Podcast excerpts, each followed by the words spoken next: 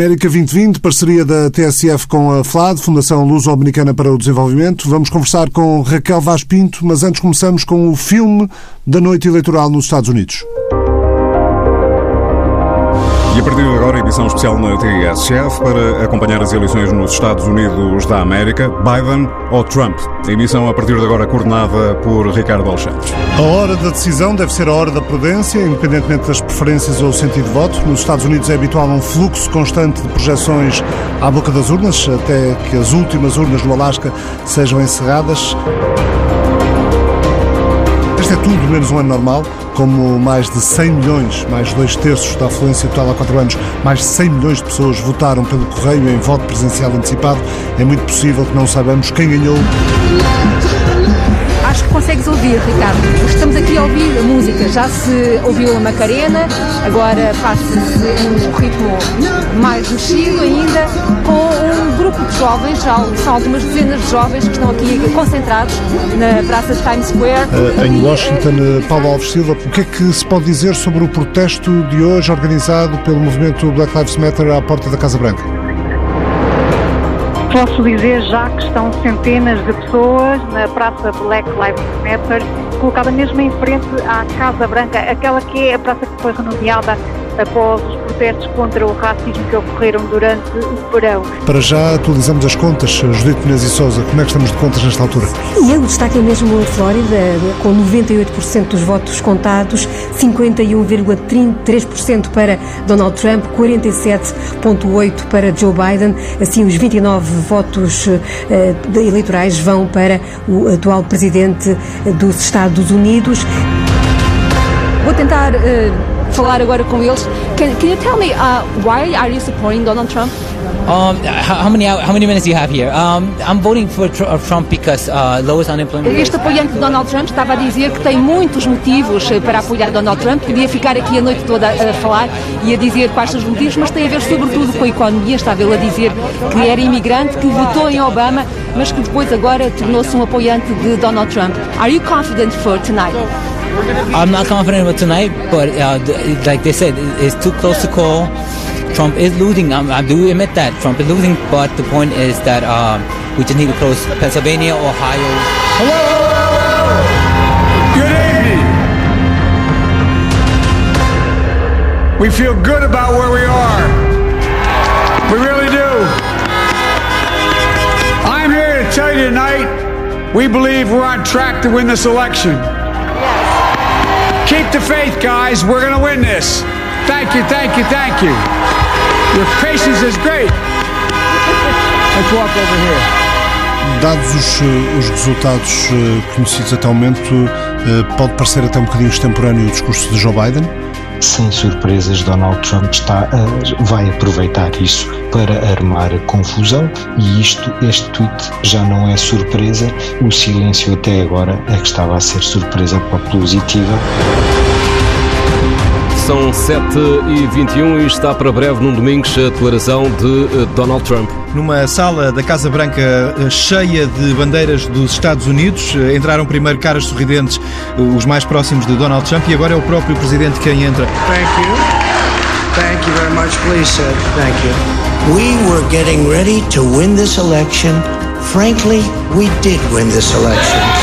We want Queremos que a lei seja usada de uma forma adequada. Por isso, iremos recorrer ao Supremo Tribunal. Queremos que as votações parem. Não queremos que eles encontrem boletins de votos às quatro da manhã e os incluam à lista.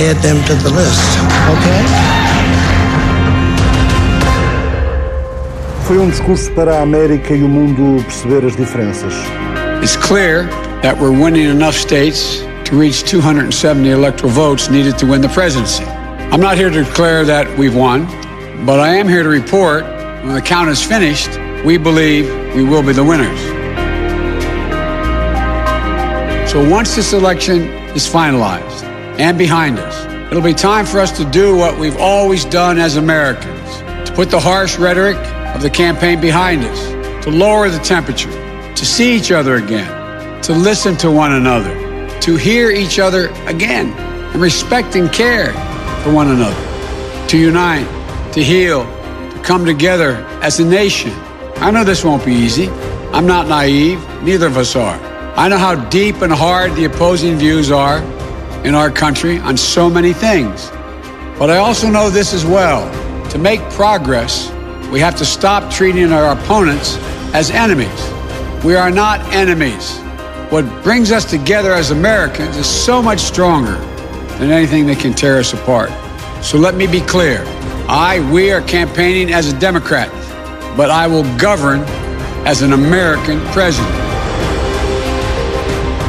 Este é o penúltimo América 2020, parceria da TSF com a FLAD, Fundação Luso-Americana para o Desenvolvimento. Vamos dissecar as eleições norte-americanas, dissecar tanto quanto é possível, porque está tudo em andamento. Há vários estados cujo resultado final está ainda para apurar.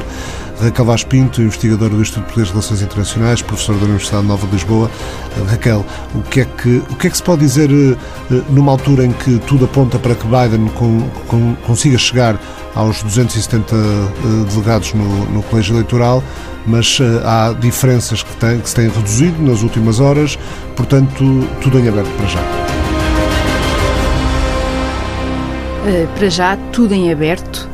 Uh, vai ser uma vitória, seja para que lado cair essa vitória, vai ser de facto uma vitória uh, muito difícil, uh, renhida, e ela é renhida nos três, nas três eleições, ou seja, ela é renhida no Senado, Uh, e, ao mesmo tempo, a Câmara dos Representantes, que já tinha maioria democrata e que se estava à espera, de, de certa forma, até era a eleição que parecia mais plausível, em que fosse, na qual era possível ter uma maioria mais uh, folgada. mais folgada do Partido Democrata, e isso uh, não tem vindo, quer dizer, não se, não se verificou, portanto. Nas duas câmaras do Congresso, as expectativas dos democratas ficaram bastante abaixo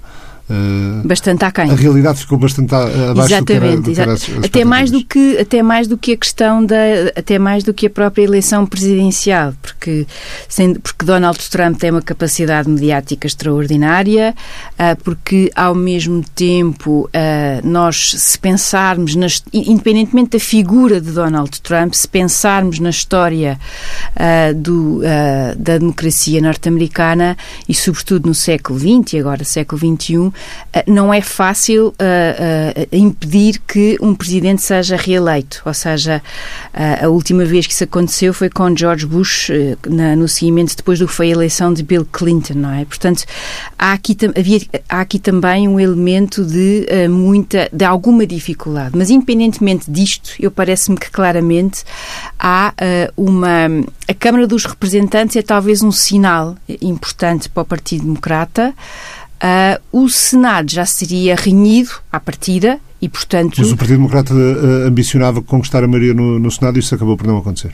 Ah, eu penso que era, era, uma ambição, e é uma ambição obviamente relevante, tendo em conta que um dos aspectos da própria administração, de uma possível administração Biden, é a parte internacional, ou seja, a parte, a, aquela a política externa, a questão dos tratados. Aliás, Biden já deixou bem claro que fará os Estados Unidos regressar a, a tudo o que é relevante em matéria de alterações climáticas, portanto, há, e o Senado tem sobretudo essa componente, ou seja, para nós europeus, para nós que olhamos para os Estados Unidos e pensamos geralmente na ótica da política externa, de compreender qual é que vai ser o papel dos Estados Unidos, controlar o Senado seria, tornaria essa tarefa mais fácil para uma possível administração Biden. Quando Donald Trump uh, chegou à Casa Branca, prometeu uh, uma, uma viragem política que rompia com aquilo que ele considerava ser o globalismo dos, dos Estados Unidos e de alguma forma uh, fez isso. Uh,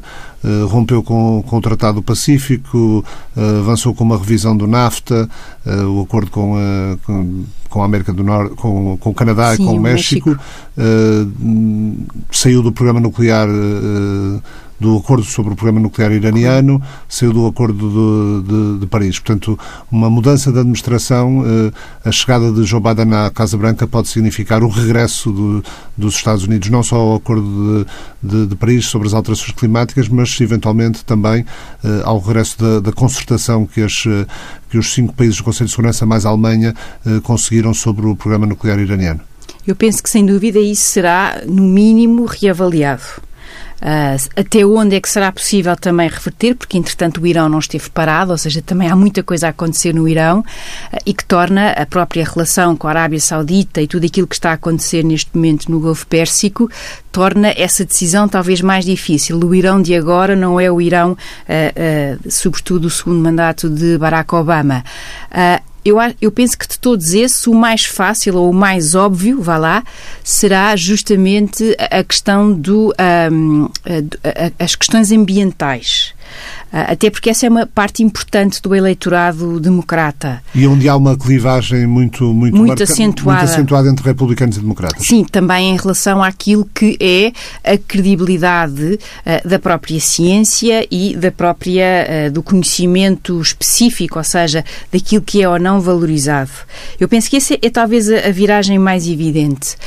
A questão do acordo uh, transpacífico, ou seja, aquilo que Obama preparou para depois ser ratificado. Há muitas questões internas no próprio Partido Democrata que têm a ver com as questões laborais, que eu penso que terão que ser melhor digeridas até se poder compreender uh, se os Estados Unidos podem ou não voltar a estar nesse, nesse acordo, que entretanto avançou pela, com a liderança do Japão uh, e que tem, obviamente, aqui um elemento de contenção, de alternativa ao regresso da China a esta região da Ásia-Pacífico.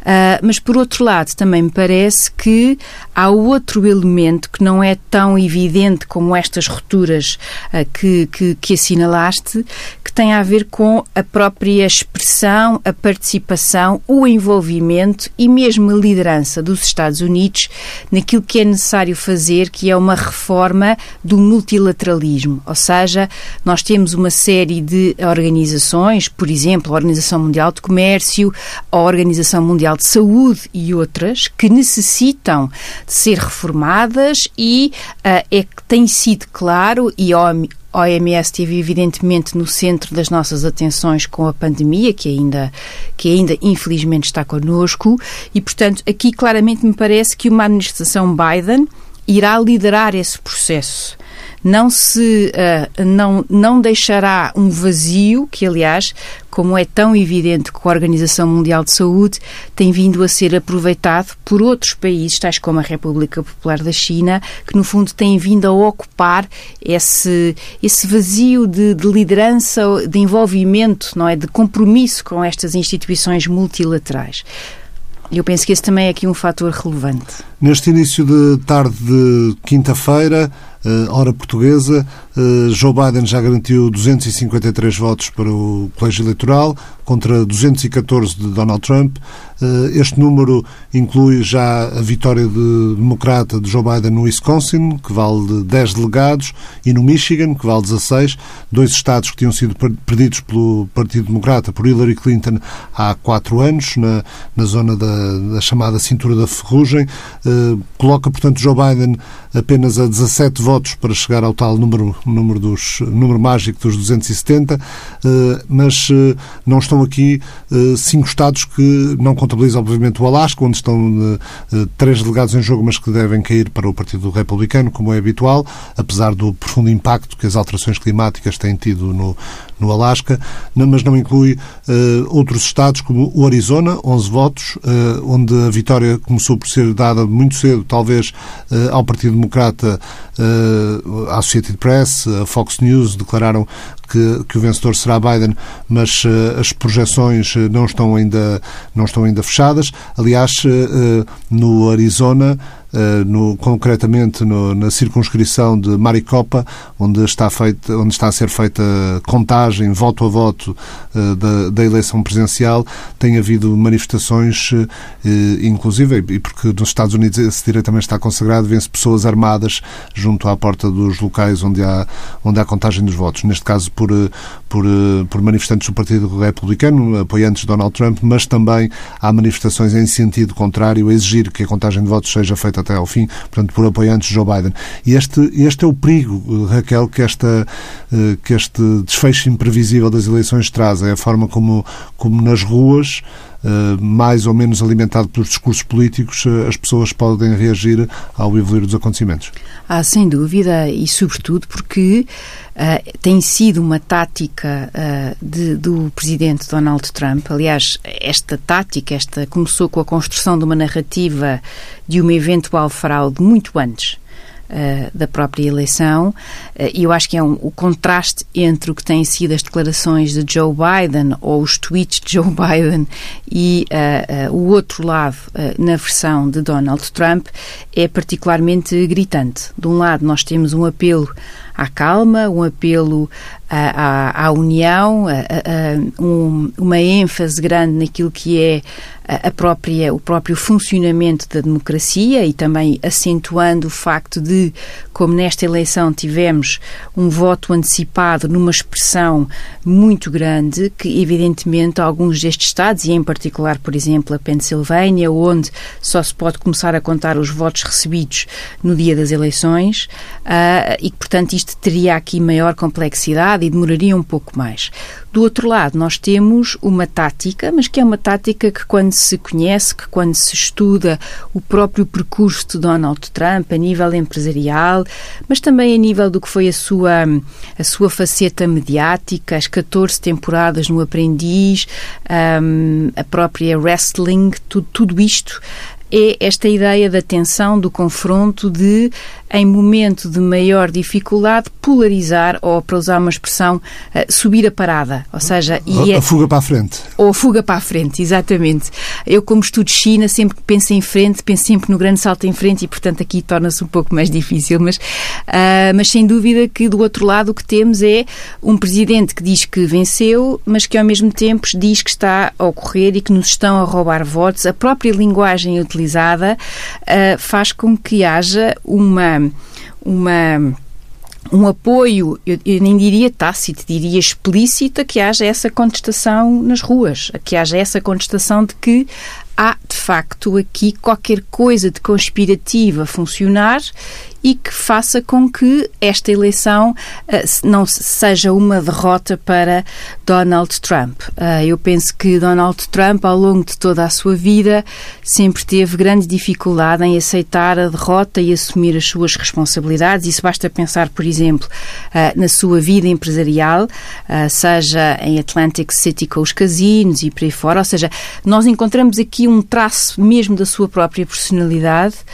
e por outro lado, o recurso aos tribunais, o recurso a, a litigar, a, a, ir para, a, a, ir para os tribunais, quanto mais não seja para conseguir protelar, para conseguir introduzir ainda mais ruído, mais indefinição. E diz que vai até ao Supremo. Sabemos que no Supremo eh, o Partido Republicano, eh, ou, juízes nomeados por Donald Trump durante este mandato, eh, foram três.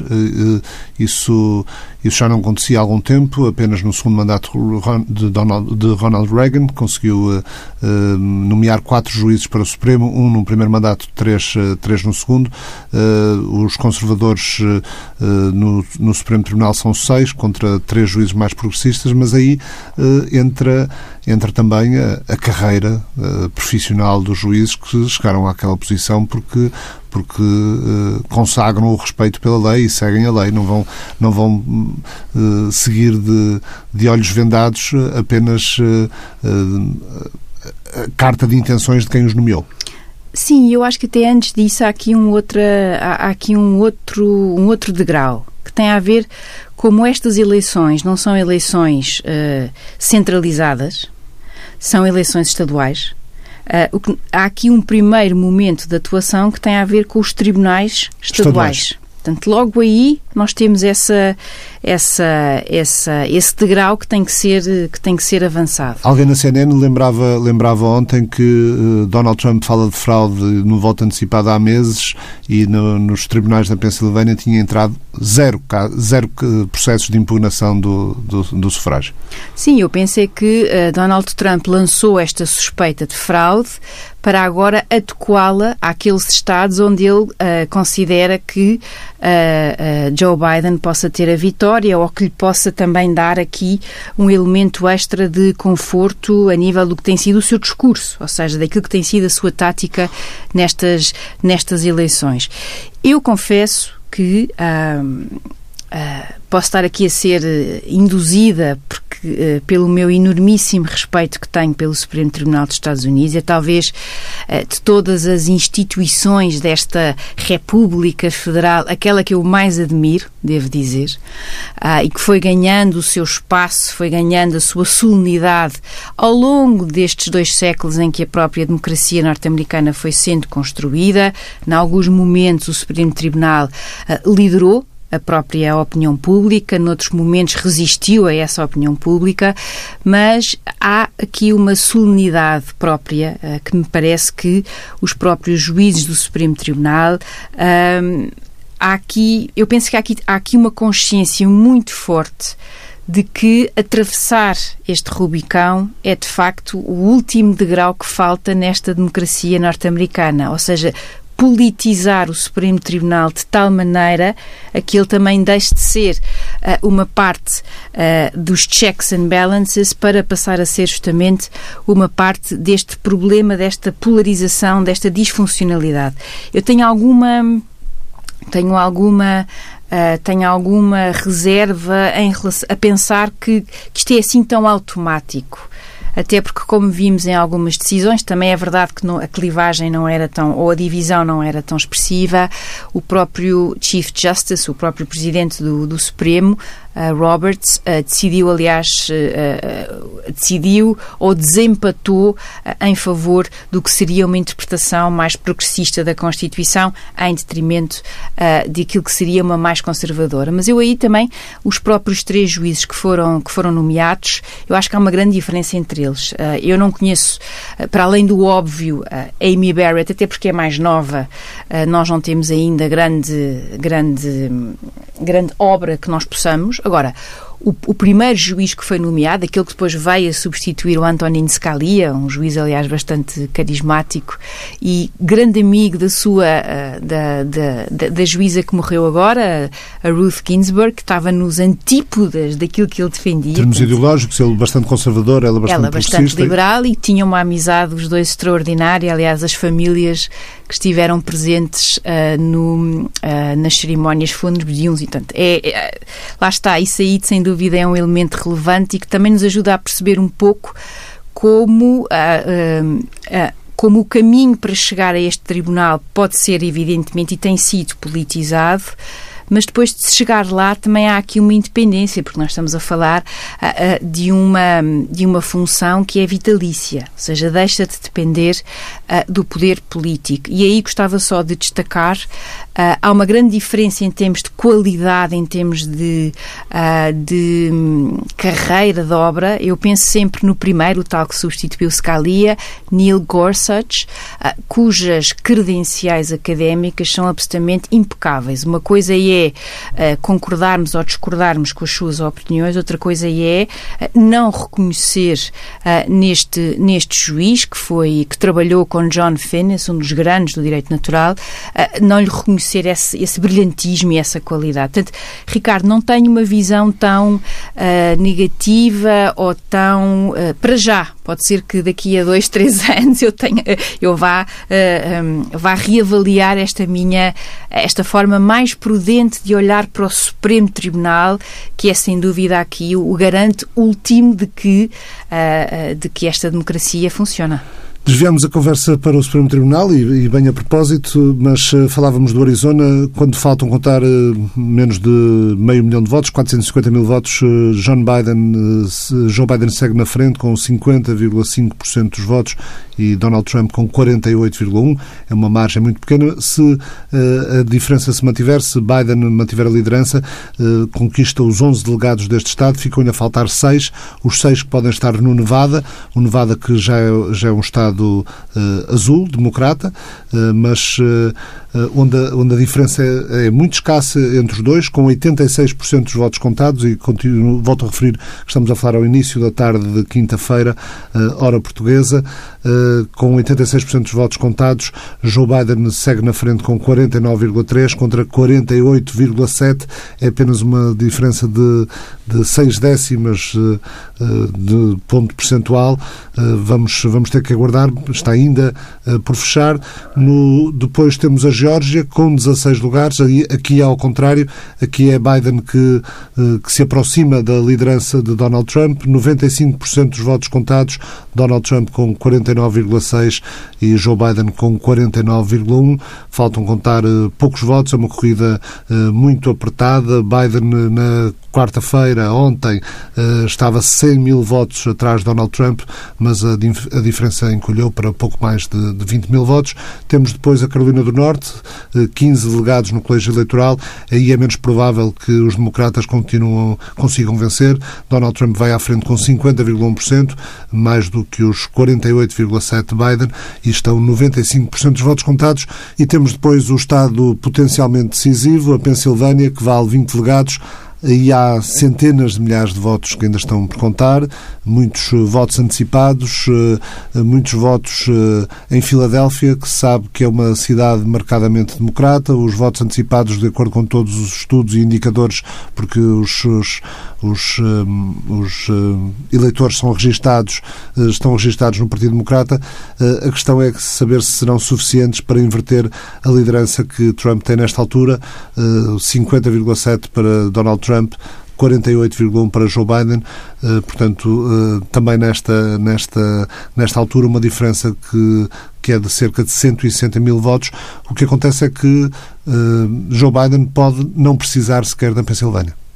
Sim, pode não, não precisar da Pensilvânia uh, e, e, isso também nos mostra como uh, os próximos, hoje e amanhã, são de facto aqui dias decisivos uh, para, para conseguirmos perceber se de facto o Arizona é de facto um estado, um estado azul nesta uh, nestas eleições.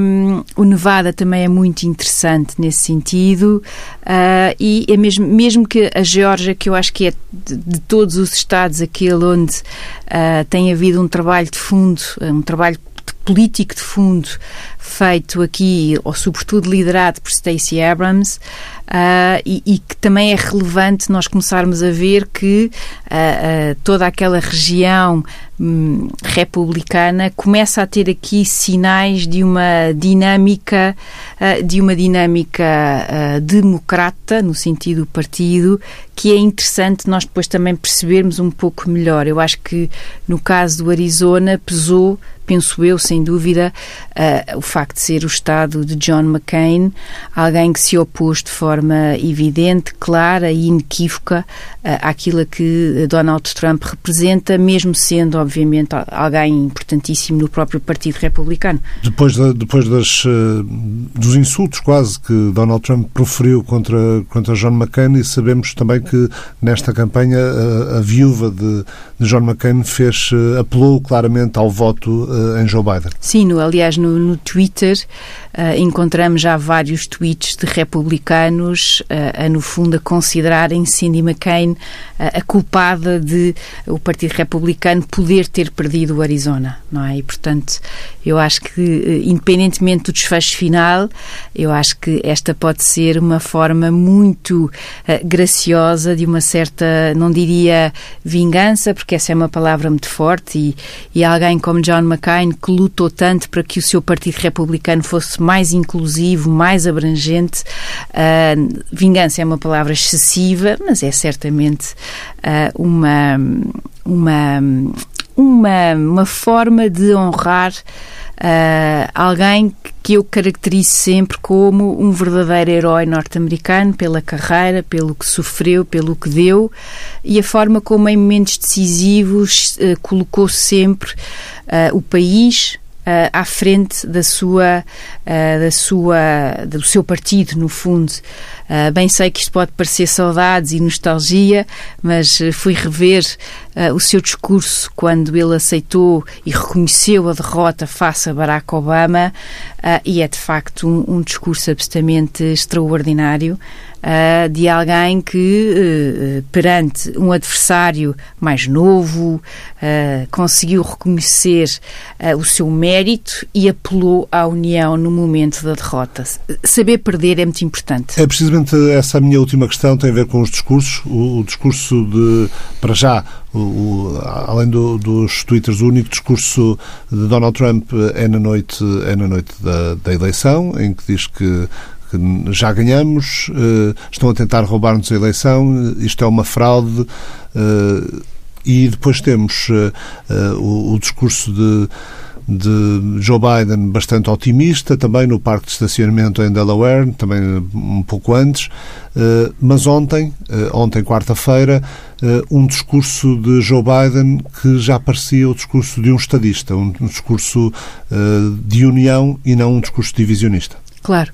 Um, Uh, o, o, discurso de, ou a declaração de Donald Trump é, sem qualquer uh, eufemismo, aqui é uma vergonha do ponto de vista do que é a instituição, ou seja, daquilo que se pode considerar a instituição que é, no fundo, a República Norte-Americana. Uh, estarmos ali a assistir a uma declaração que nós poderíamos pensar que poderia ser feita noutro país eh, que não os Estados Unidos da América, não é? Ter um presidente em exercício que diz que ganhou, mas que está a haver uma fraude. Uh, não são, quer dizer, não, não é de todo uma, uma imagem que nós esper, esperaríamos noutros lugares do mundo, onde de facto a democracia uh, ou não existe ou é uma luta constante de quem a defende. E em segundo lugar, uh, o discurso, o tom, as palavras usadas por Joe Biden, eu penso que também correspondem à própria essência eh, de, de, daquilo que ele tem representado ao longo destas décadas no Senado e não só. Ou seja, o compromisso, a tentativa uh, de conversar com o outro lado e, em particular, esta noção clara de se pensar em Joe Biden, caso ele vença, como o presidente de todos os norte-americanos. Essa tarefa uh, não será de todo fácil, pela tal polarização, pela tal divisão que existe, mas também será ainda mais difícil pelo apelo de Donald Trump a que, a, a que se conteste a legitimidade de umas eleições naquela que é, sem quaisquer margem de dúvidas, a democracia mais importante no mundo. Raquel Vaz Pinto, muito obrigado. O América 2020, ainda para fazer as contas a estas eleições norte-americanas, regressa em última edição na próxima semana.